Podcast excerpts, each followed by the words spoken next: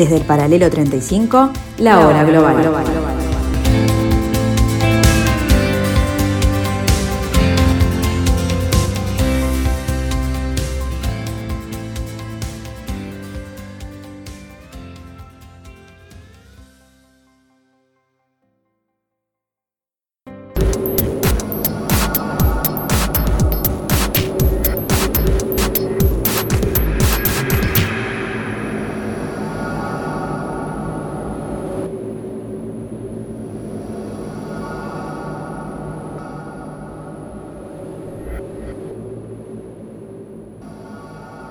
Muy buenas tardes amigos, bienvenidos a la tarde de Radio Mundo, bienvenidos a la hora global en este trigésimo capítulo de la tercera temporada de este intento, como dijimos, por analizar este desorden mundial.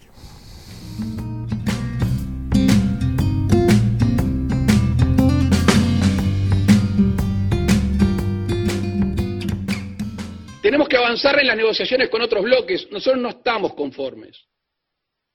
Nosotros creemos que es muy bueno iniciar diálogos, creemos que es bueno sentarse a la mesa, pero la suma de situaciones en las cuales no catalizan estos acuerdos generan frustraciones. Obviamente, obviamente que el Mercosur pesa, obviamente que el Mercosur, su actividad, su producción, pesa en el concierto internacional. Lo que no debe ser y no puede ser es un lastre. Nosotros no estamos dispuestos a que sea un corset en el cual nuestro país no se pueda mover. Nuestro pueblo nos exige avanzar en el concierto internacional. Y por eso vamos a proponer formalmente que se discuta en la mesa el tema de la flexibilización. Yo quisiera quedarme con la, expresión de la mayoría de todos nosotros, que es la expresión de seguir encontrando mecanismos para avanzar, mecanismos de consenso y que fundamentalmente todos podamos sentirnos hermanos. Si nos hemos convertido en, otra cosa, en una carga, eh, lo lamento. La verdad es que no queríamos ser una carga para nadie. Porque además una carga es algo que, que hace que a uno lo tienen de un barco y lo más fácil es bajarse del barco, si es que esa carga pesa mucho. Así que lo que hago hincapié es que terminemos con, esos, con esas ideas que ayudan tan poco a la unidad en un momento donde la unidad tanto nos importa. ¿Ok? No queremos ser lastre de nadie. Si somos un lastre, que tomen otro barco. Pero lastre no somos de nadie. La cumbre de presidentes del Mercosur en marzo, por el festejo de los 30, los 30 años del bloque, estuvo marcada para siempre por dos o tres frases que dejaron abierta una herida conceptual en el seno mismo del acuerdo. El presidente uruguayo, recogiendo un reclamo presente en la política exterior uruguaya desde hace tiempo, rechaza que el mercado común implique un lastre para los países y expresa su idea de que hay que avanzar en las negociaciones con otros bloques. No estamos conformes.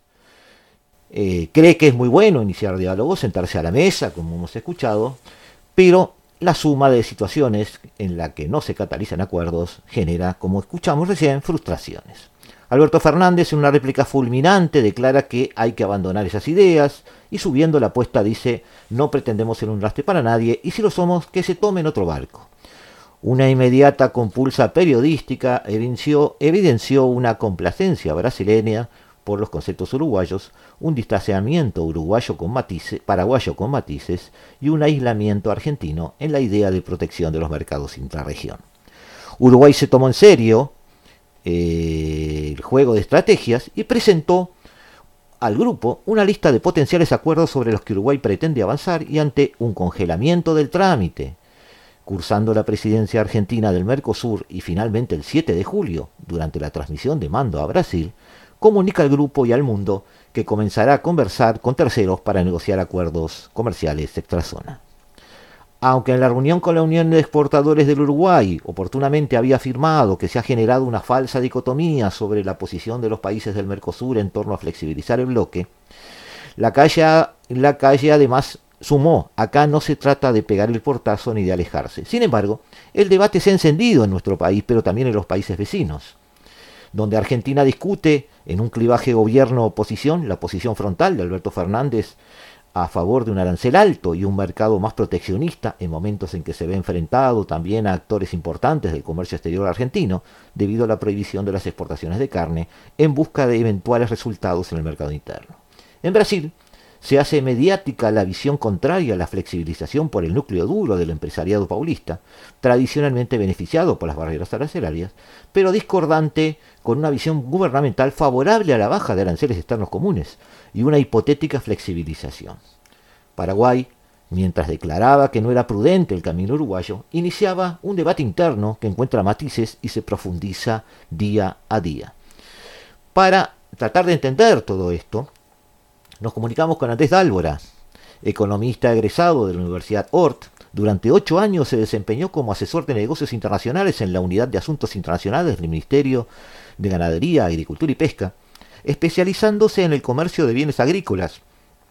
Participó activamente en las negociaciones Mercosur-Unión Europea, Mercosur, Canadá, Mercosur, EFTA y Mercosur-Corea, siempre en el área de negociaciones de bienes agrícolas. Es profesor de la Universidad Ort en la materia de comercio internacional y política internacional.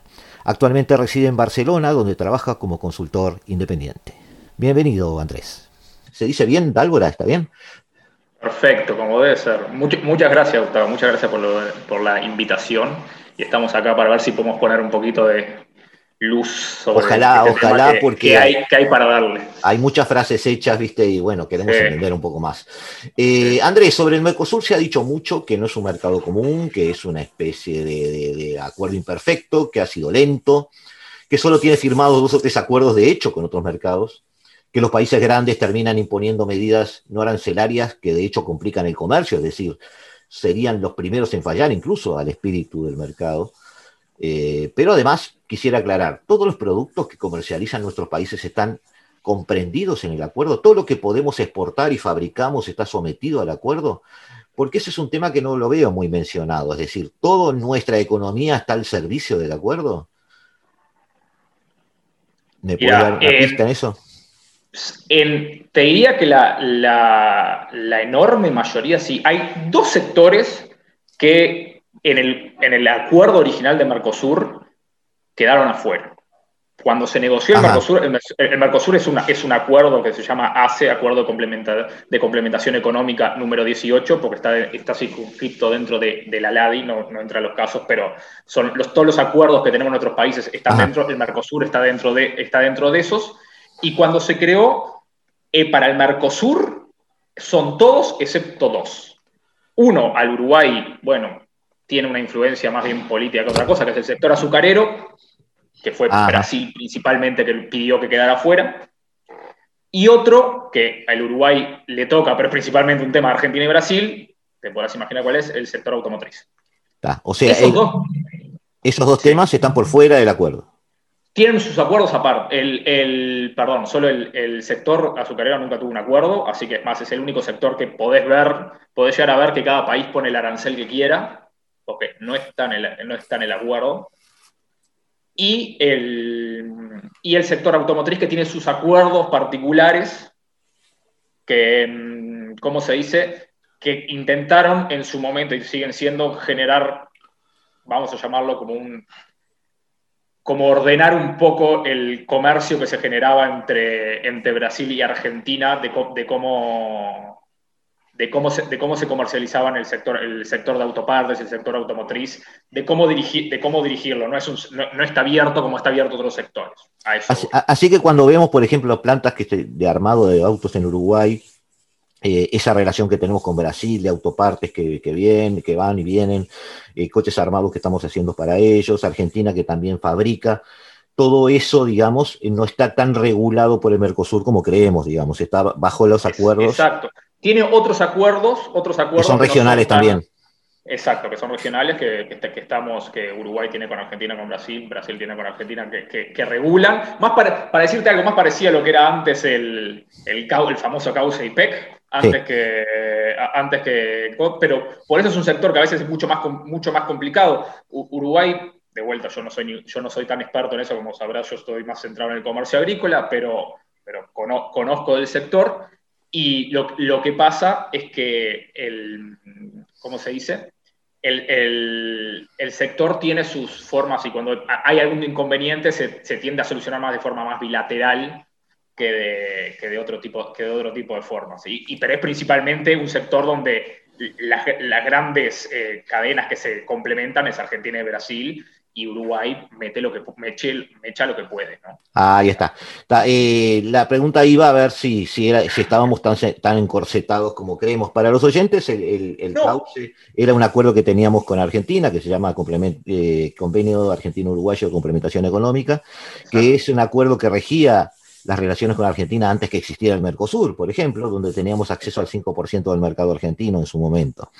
El PEC era un acuerdo que teníamos con Brasil, un protocolo de expansión comercial o algo así, me acuerdo, más o menos me acuerdo que el nombre era algo de eso, donde teníamos este, en determinadas áreas una especie de cupos de, acuerdos, eh, sobre todo porque había muchas empresas eh, brasileñas que, por ejemplo, tenían algunas plantas de armado acá de algunos productos y, la, planta final en Brasil. Entonces, muchas de ellas se autoexportaban o autoimportaban productos. Me acuerdo mucho del área de pinturas, por ejemplo, donde venían químicos de Brasil, acá se hacían las pinturas y después se exportaba el producto ya hecho a, Brasil.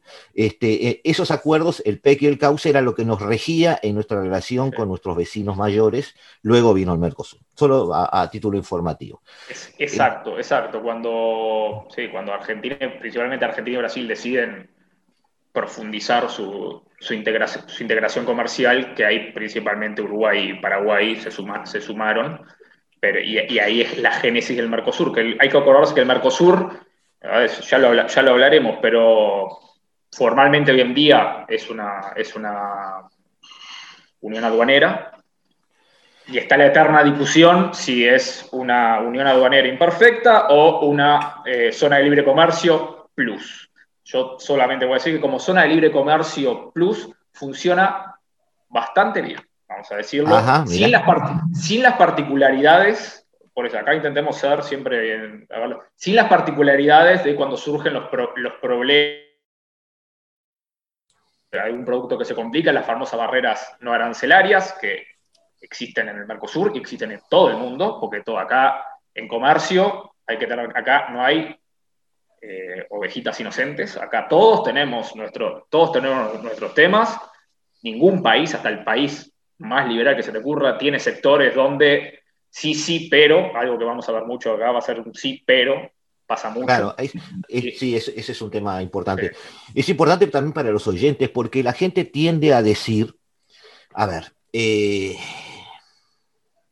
por ejemplo, se discutía en una de las mesas este, de perspectiva, los cuales nosotros este, estamos en el mismo universo de Radio Mundo con ellos, y se discutía también en algunos programas de la hora global, en cuanto a que si Uruguay firma un acuerdo con tal país, debería, cuáles son los pasos en que estaría obligado a o debería. Entonces, perdemos un poco de vista que estos son acuerdos voluntarios. Es decir, en teoría uno debería, pero uno no está obligado in extremis a nada, en el sentido de decir, bueno, yo mañana tiro todo por la ventana y se acabó. Pero como tú decías, saco de tus frases recién, es importante ver que más allá de lo firmado hay actitudes de los países, que la gente ve y a veces no entiende algunas cosas. Se ha señalado, voy un poco a mi, próxima pregunta, se ha señalado que más allá de un impulso inicial de liberalización y apertura, ha ido perdiendo relevancia eh, el, comercio intra-Mercosur para algunos países. Brasil, por ejemplo, eh, el 6% de su comercio hoy es con el bloque, cuanto antes era el 16%, antes estoy hablando hace unos años. A Uruguay le pasa un poco lo mismo, o sea, Argentina que estaba segunda en nuestro ranking de clientes, hoy está quinta, porque obviamente está China allí.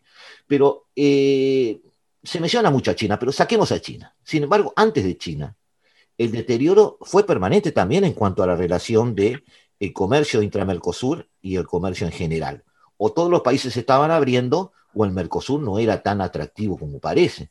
Hacia afuera los cuatro, los cuatro países no mostraron mucho entusiasmo en negociar tampoco, eh, el caso de Corea es paradigmático, es decir, fuimos, hablamos con Corea, Argentina se bajó, Corea no entendía qué le estaban hablando, a quién, con quién hablar y, quién, estaba, quién podría firmar un, acuerdo sí o no. Por eso Uruguay ahora quiere acelerar por Corea, porque el trabajo ya está hecho de negociación. El caso, como tú decías, del azúcar, la industria automotriz hacia afuera es palabra prohibida, no se puede negociar nada fuera del Mercosur en esas áreas, porque en realidad el Mercosur no, no, contiene esas áreas, y eso es una chacrita de Brasil que la protege. Eh, hacia adentro tampoco parece que haya mucha complementariedad, sino más bien competencia entre las producciones. Yo escribí hace un, dos años un articulito chiquito eh, no te lo voy a pasar porque paso vergüenza, este, pero se llamaba La caída de los, la caída de los mamuts donde yo explicaba que estaban cayendo los grandes acuerdos comerciales hace dos años, ¿no? Hoy, hoy el panorama no sé si es igual. Y decía que eh, una de las eh, paradojas que había era la paradoja de la complementariedad o de producciones complementarias, porque muchos países se aliaban, pero estaban produciendo lo mismo y siendo competidores entre sí. Entonces, cuando iban a negociar algo, le puede pasar como Uruguay cuando fuimos al norte de África a negociar la carne. Brasil terminó imponiendo y diciendo, me compran a mí, no le compren a Uruguay, eh, porque yo puedo proveer más carne. Entonces, ¿para qué nos sirve firmar un acuerdo de Mercosur con otro bloque cuando Brasil va a competir contra su propio socio? Entonces, mi pregunta, que es la pregunta del oyente, es, ¿ves lógico que haya una reticencia a negociar eh, hacia afuera o abrirse o entre los socios cuando se ha fundado un mercado común? ¿O la realidad, como algunos desconfiados dicen, es que en realidad no se pretendía un Mercosur? En realidad lo único que querían hacer era complementar las industrias argentinas y brasileñas. Sí, yo te diría, hay hasta un Es muy conspirativo todo esto, pero uno empieza a desconfiar. Hasta, hay un caso más extremo de gente que dice que en realidad em, el Mercosur fue la consolidación del sistema arancelario brasileño para, para, todo, el, para, todo, el, para todo el bloque, y en parte es cierto. Si uno, si uno, si uno ve en las industrias que le interesaban a Brasil, eh, hay, un, hay que por, por siempre ponemos el ejemplo, el Mercosur es, es, una de las zonas con los aranceles promedios más altos del mundo. O sea, lo, que, lo, que, habla, de, lo, lo que habla de un, lo que habla de, de, una encierro. Sí, como siempre, sí, pero en los promedios siempre nos hablamos dependiendo para qué hablen. Porque, por ejemplo, en el, en el sector agrícola, en el, en, el, en el comercio agrícola, que es lo que nos interesa a nosotros, no es tan así.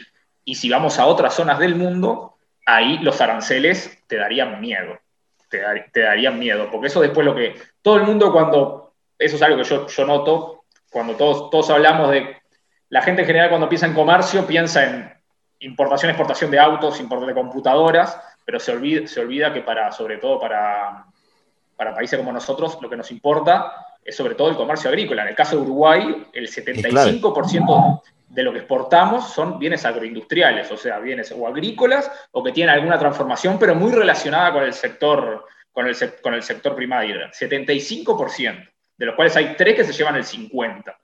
Siempre hablando de bienes, hago la aclaración, acá no, nos metemos en, servicios. Siempre hablando, siempre de bienes. Entonces, eso también eh, lleva a que, a que se generen ciertos eh, incentivos para un lado o para el otro.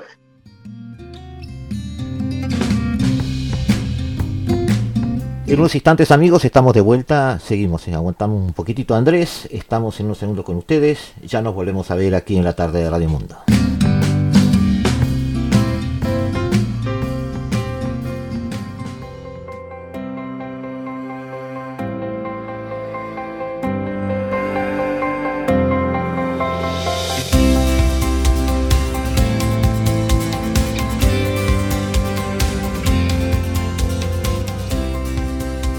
Desde el paralelo 35, la hora global.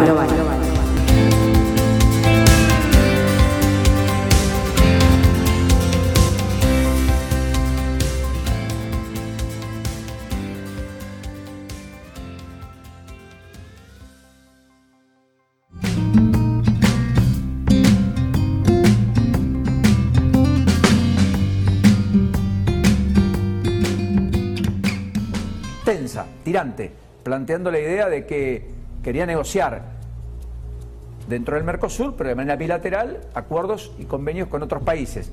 La pregunta de Millón era, ¿se sumaba a Brasil? Expectativa, hablaban los presidentes, sucedió hoy y esto ocurrió. Unidos podemos consolidar un Mercosur creativo que avanza de la mano de sus pueblos y no se corta solo, imponiendo visiones unilaterales. Nuestro país como Mercosur tiene vocación aperturista. O semestre que se encerrou deixou de corresponder às expectativas e necessidades de modernização do Mercosul. Creemos que el camino es cumplir con el Tratado de Asunción. Negociar juntos con terceros países o bloques y respetar la figura del consenso. Que el Uruguay pretende avanzar en acuerdos con otros países. Y esto no significa vulnerar ni violentar la regla del consenso. Não podemos deixar que o Mercosul continue a ser visto como sinônimo de ineficiência. Y el mundo no nos va a esperar. Les queremos decir, como ya fue informado ayer, que hacia allá va el Uruguay. Ojalá que vayamos todos juntos. Pero lo que está claro es que hacia allá vamos. Tenemos que sembrar el bien. Tenemos que ser profetas de la esperanza. En ese espíritu, la Argentina reafirma una vez más que nadie se salva solo.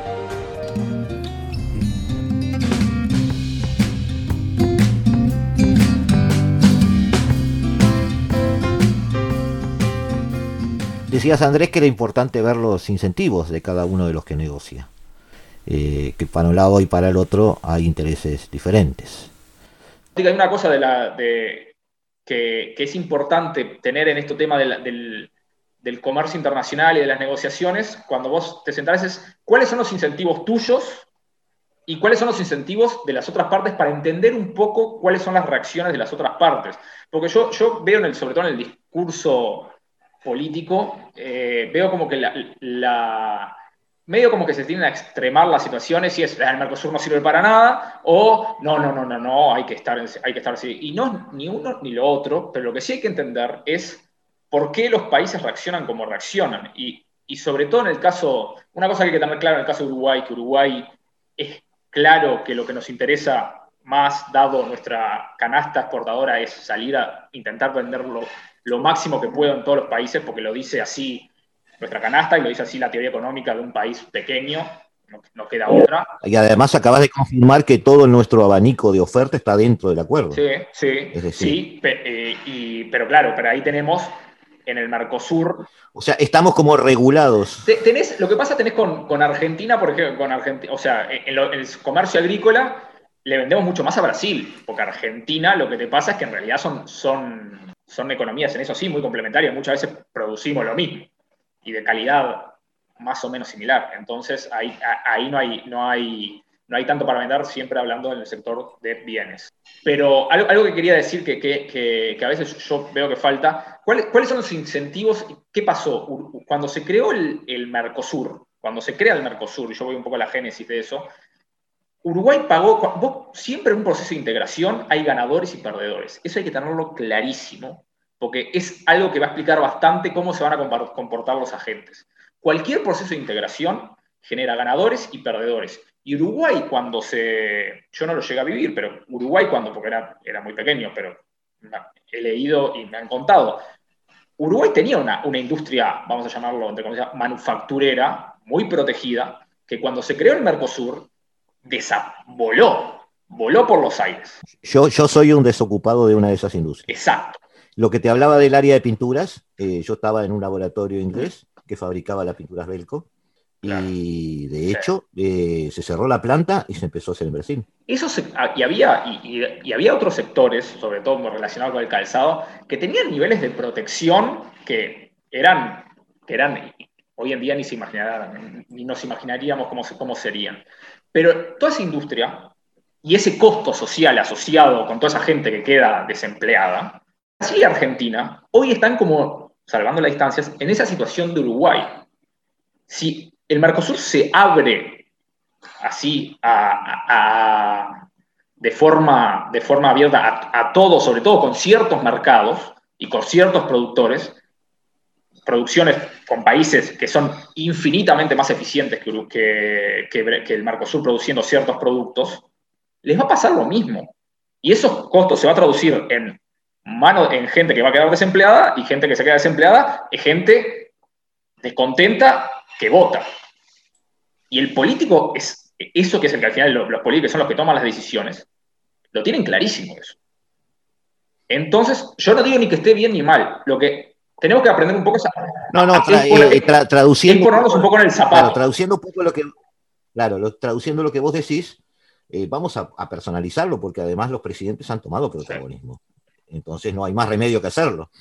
Eh, traduciendo lo que decís, la calle está haciendo lo que tiene que hacer y, a- y Alberto Fernández está haciendo lo que tiene que hacer. Sí, lo que tiene que hacer por lo menos en función de sus incentivos. Na- nadie duda que, que- que si el Mercosur se abriera y se produjeran, se produjeran los, los em, ¿cómo se dice? las ganancias de especialización que se producirían en 15, 20 años, probablemente, y sacando el probablemente, notaríamos tasa de crecimiento mucho más, mucho más, mucho más larga, pero es un eterno problema de la política económica. Estamos hablando de 20 años, las elecciones son cada cuatro, cada cinco, o a veces cada menos. Ahí tenemos un claro problema de incentivos. Acá y en cualquier parte del mundo, ¿eh? porque estos problemas de la integración económica y de la integración comercial pasan en todas partes. Nos- nosotros porque tendemos a, estamos en el barrio ese y nos tendemos a leer las noticias de eso.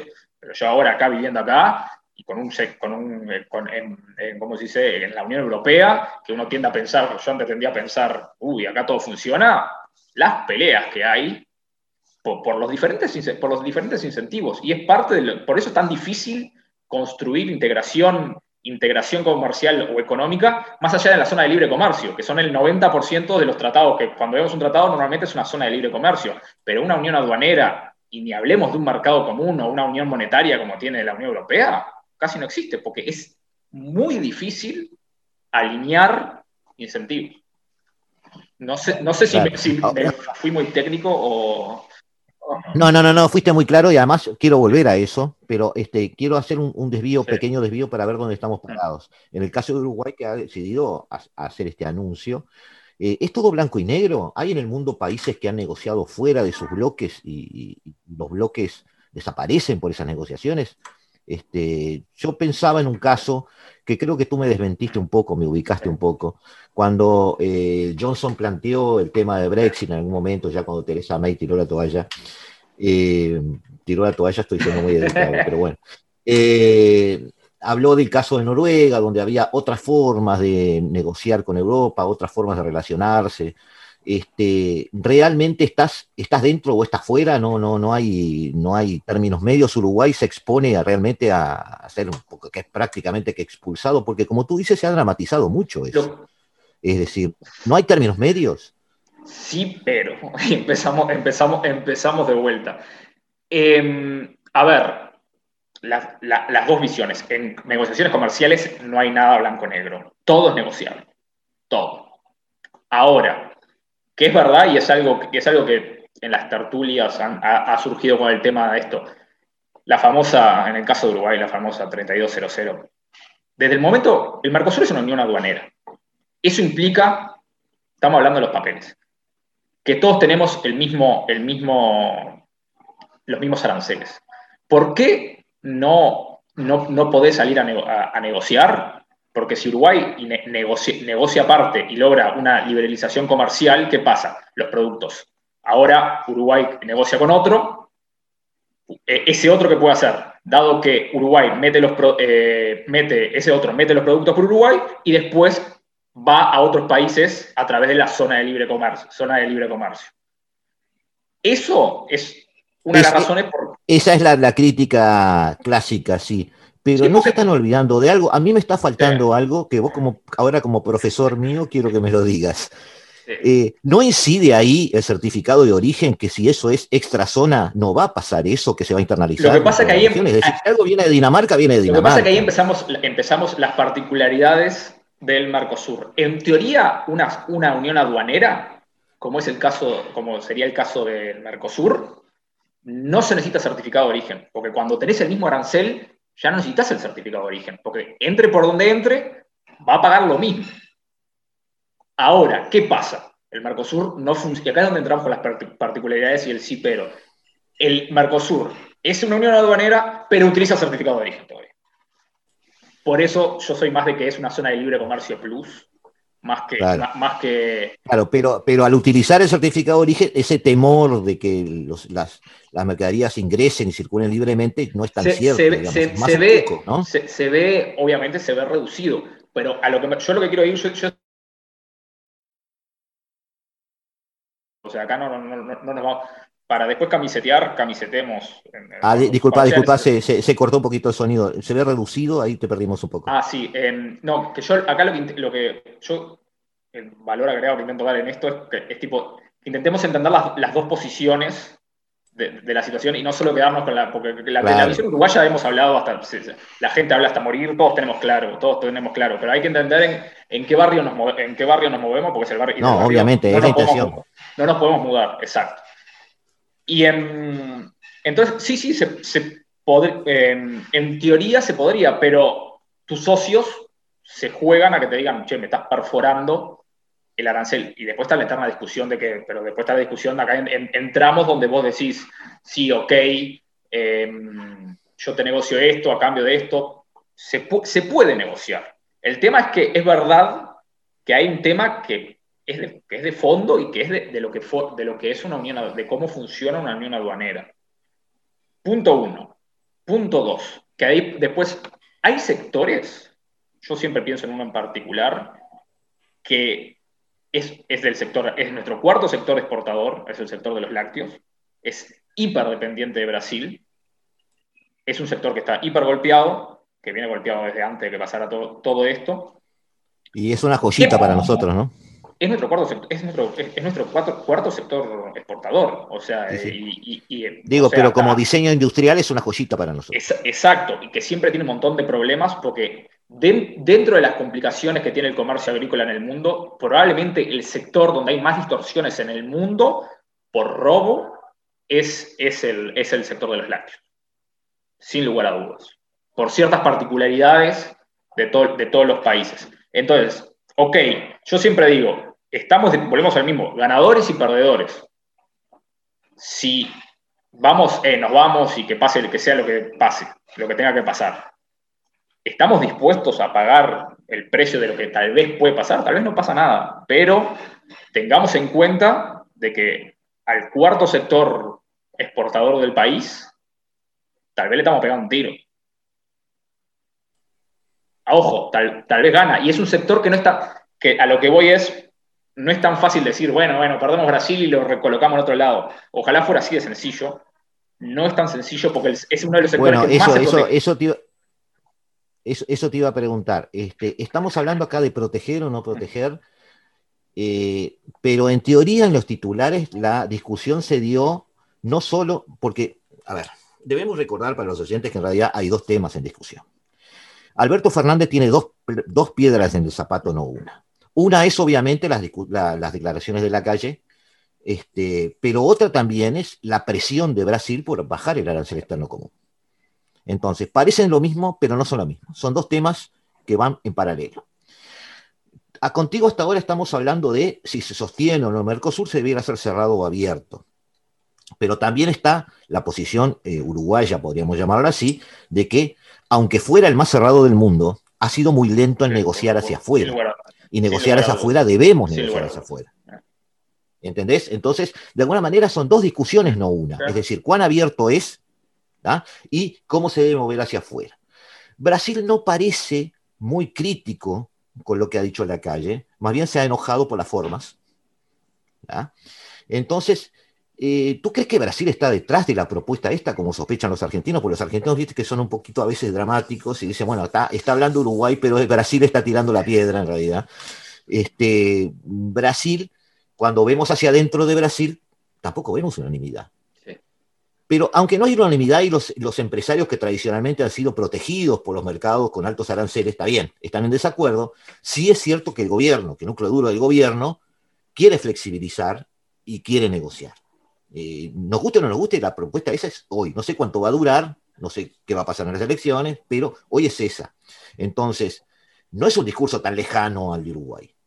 ¿Brasil está detrás de esto? ¿Cómo ves a Brasil? La a ver, acá hay que, acá todos estamos estamos teorizando, pero... En este programa teorizamos siempre y opinamos siempre.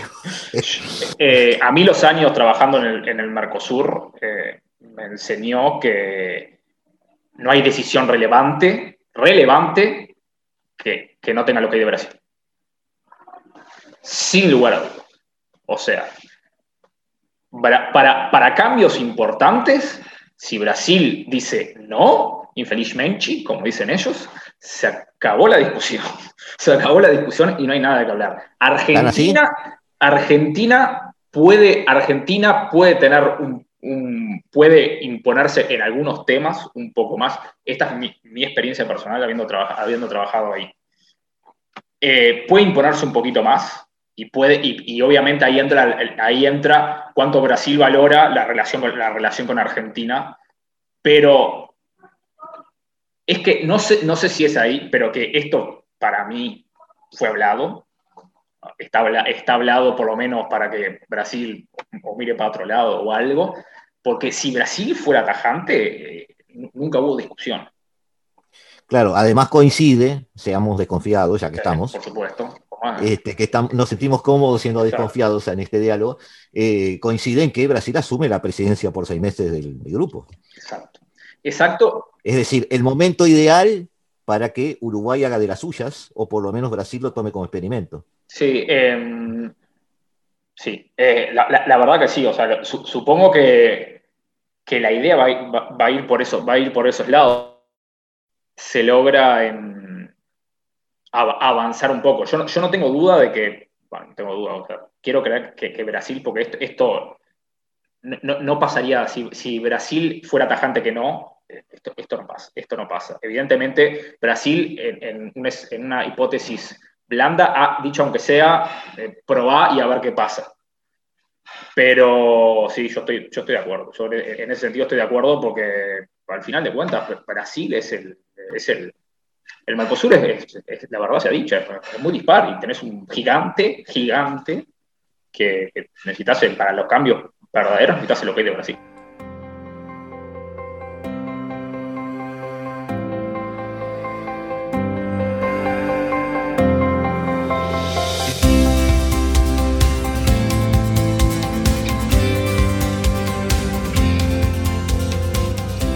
Volvemos amigos en unos instantes aquí en la tarde de Radio Mundo, aquí en la hora global.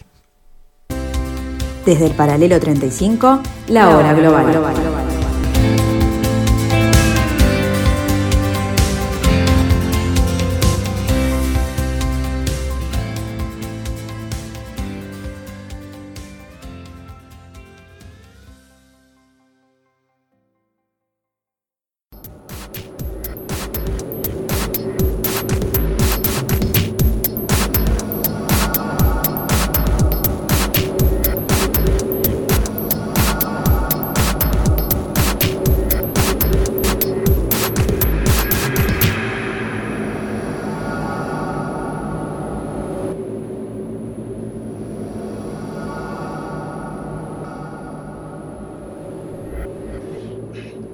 Seguimos suponiendo y seguimos opinando, pero obviamente pretendemos en este programa que siempre sea sobre terreno firme. Eh, si tomamos la estrategia de la calle como propia, cosa que tampoco sabemos, eh, tal cual se presenta públicamente, ¿tú la adoptarías? ¿Es posible, ¿Es posible negociar? ¿Es posible hoy, en el mundo de hoy, eh, tomar acuerdos o, solo son bravuconadas como calificó el ex canciller argentino Tayana?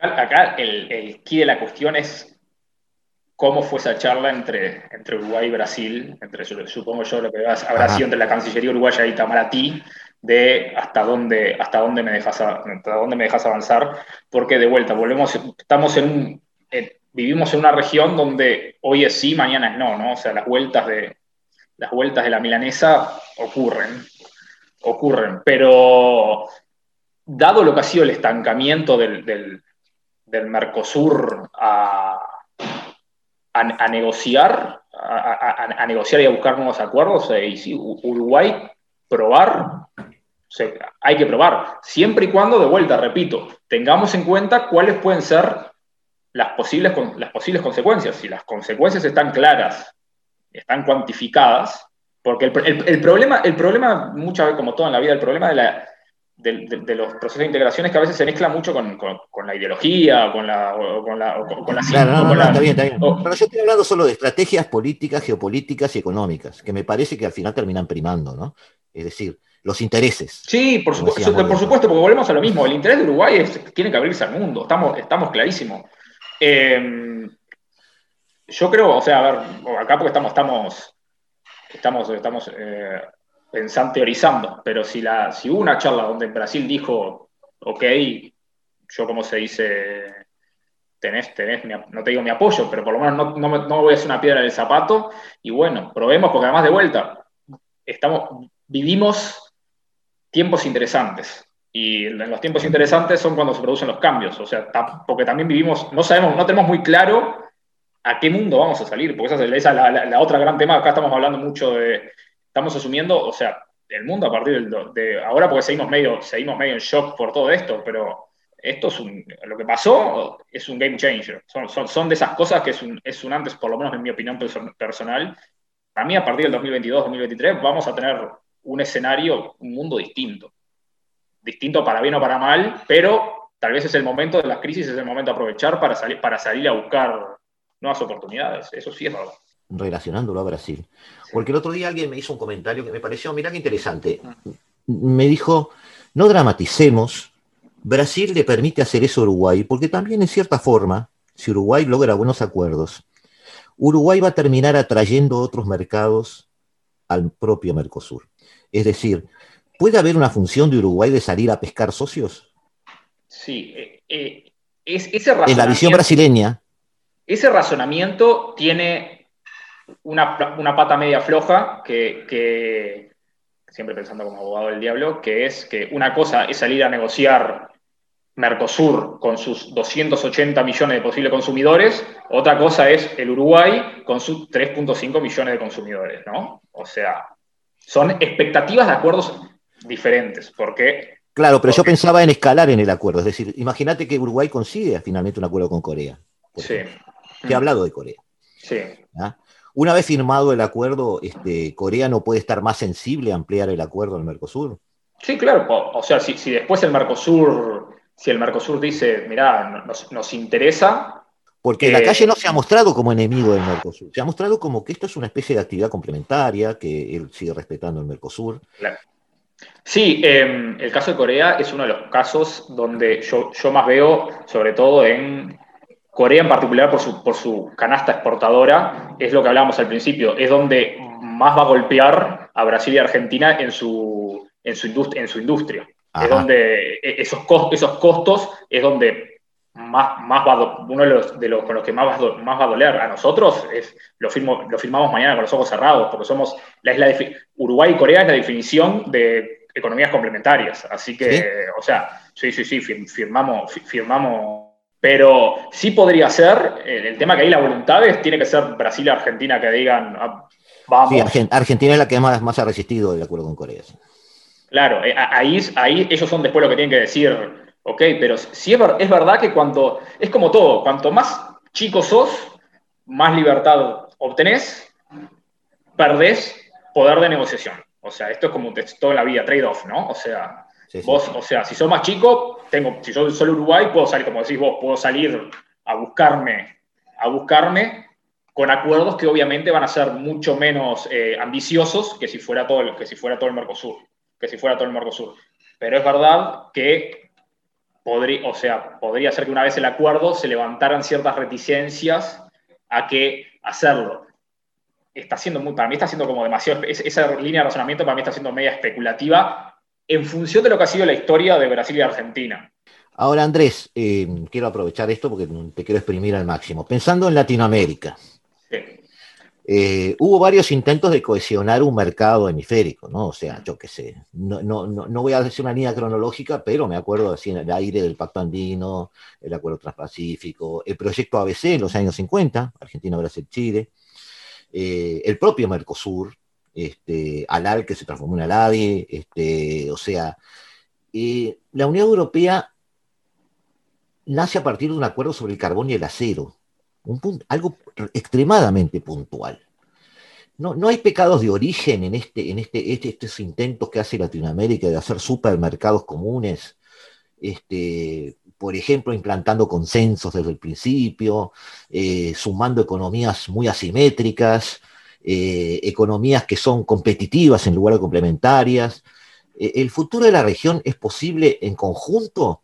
¿O es, mejor, o es mejor pensar, por ejemplo, yo que sé, en el próximo siglo como algo menos ambicioso, la convivencia de economías que se complementan pero no se mezclan, por ejemplo? Es decir, ¿los mercados comunes son una buena idea en Latinoamérica?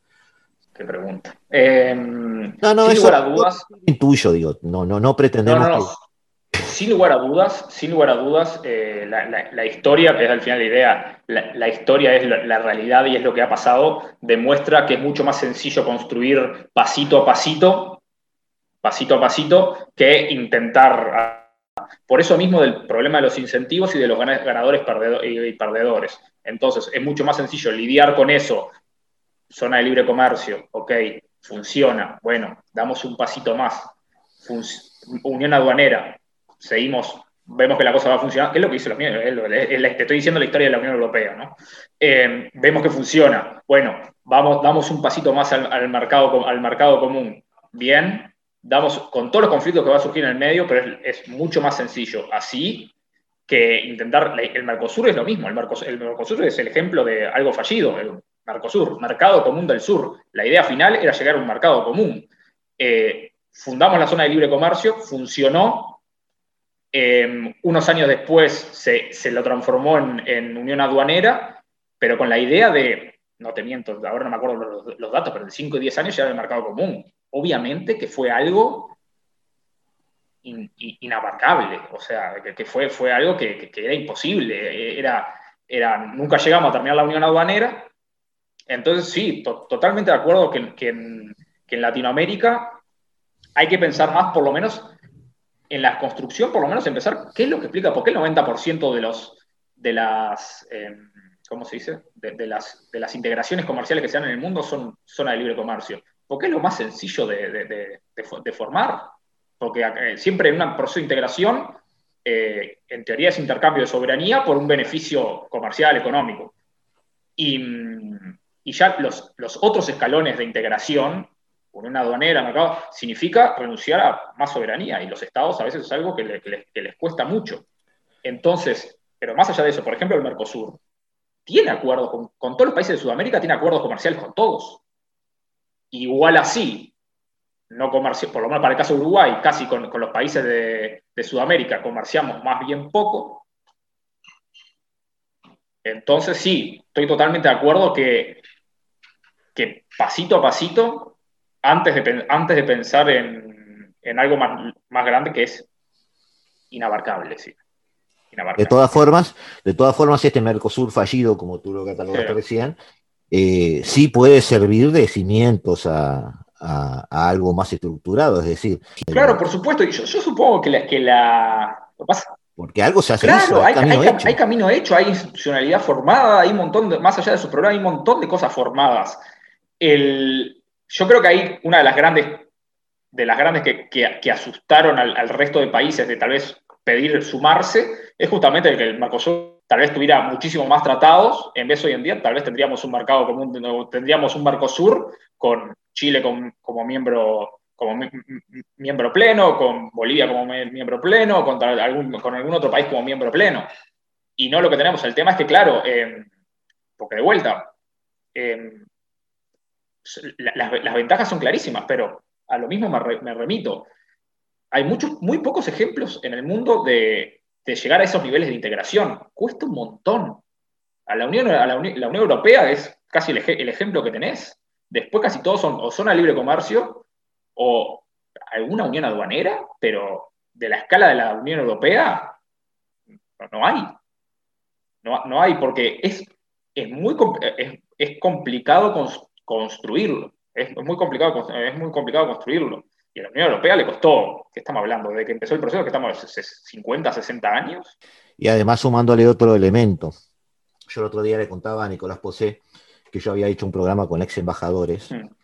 Y además de su vida cotidiana y de los problemas de crear una familia lejos de casa y un montón, de ese número de temas, eh, centrándonos en aspectos técnicos, le pregunté a uno de ellos, en realidad fuera del micrófono, si no le pasaba, como embajador, que a veces negociaba un acuerdo con un país tratando de lograr un buen cliente para la industria uruguaya o, en general la producción uruguaya.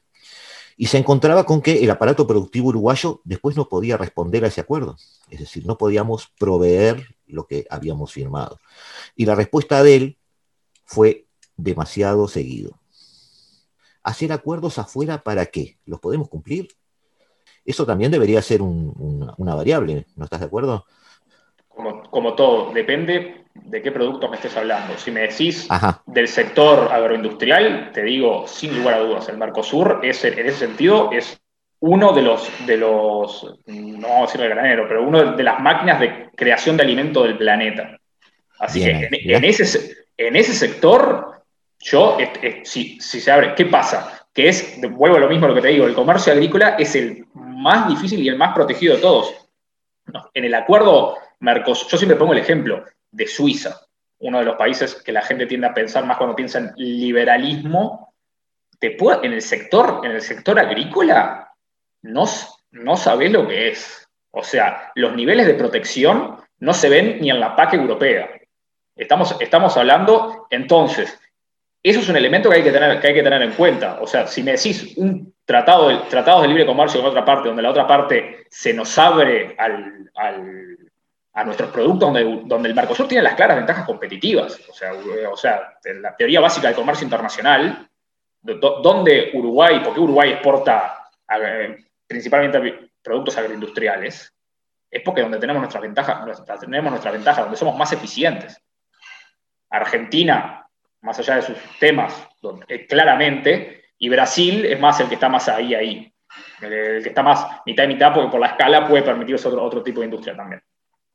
Entonces, en ese sector sí, te digo. Ahora, claro, en los otros sectores, en los sectores que tradicionalmente han sido más protegidos o, más ahí, sí, ahí te diría que no sé qué puede pasar. No soy experto tampoco, o sea, no, es, mi, no es donde estoy más formado, pero ahí sí tal vez está el tema de a ver si lo, podemos... Porque después una cosa que, hay que tener claro es qué se negocia. Porque todo el mundo piensa tratado de libre comercio y lo que cada tratado de libre comercio es un, o sea, el diablo está en los detalles, cada tratado de libre comercio es un mundo aparte.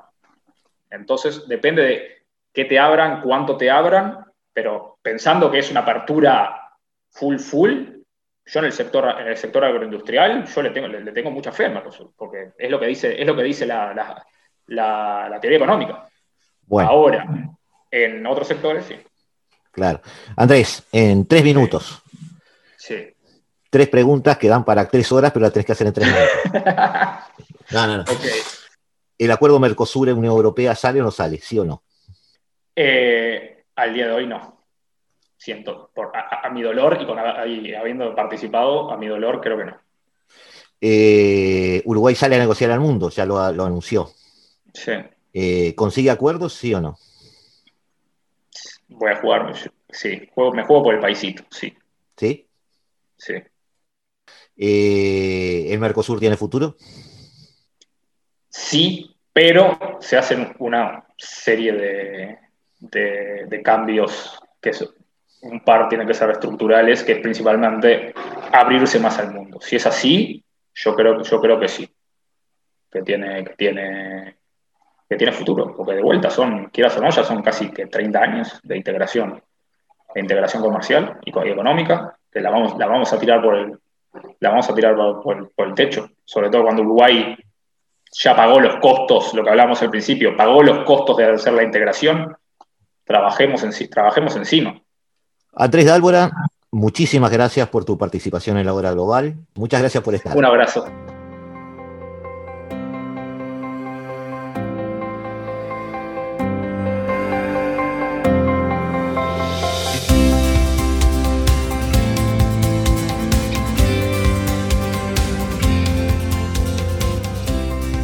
Amigos, hasta aquí hemos llegado en este capítulo de la Global. Los dejamos en la tarde de Radio Mundo con Eduardo Rivero y su Se hace tarde.